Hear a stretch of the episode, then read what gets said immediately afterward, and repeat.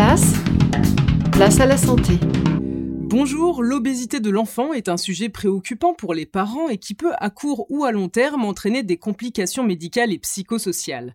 Le docteur Blandine Melouet-Fort est médecin de santé publique. Nous lui avons demandé comment savoir si un enfant est en surpoids. Écoutez sa réponse. Aujourd'hui, en France, il y a près d'un enfant sur cinq qui est en surpoids.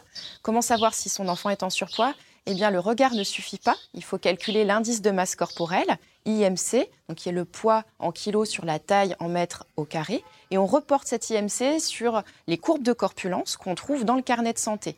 Si l'IMC est au-delà de la zone de corpulence dite normale, on est en, situation de surpoids. Et si il est au-delà de la ligne en pointillé qui rejoint à l'âge de 18 ans le seuil de 30, eh bien on est en situation d'obésité. Si vous souhaitez retrouver nos chroniques sur l'obésité de l'enfant, rendez-vous sur la chaîne YouTube de Place à la Santé. À demain.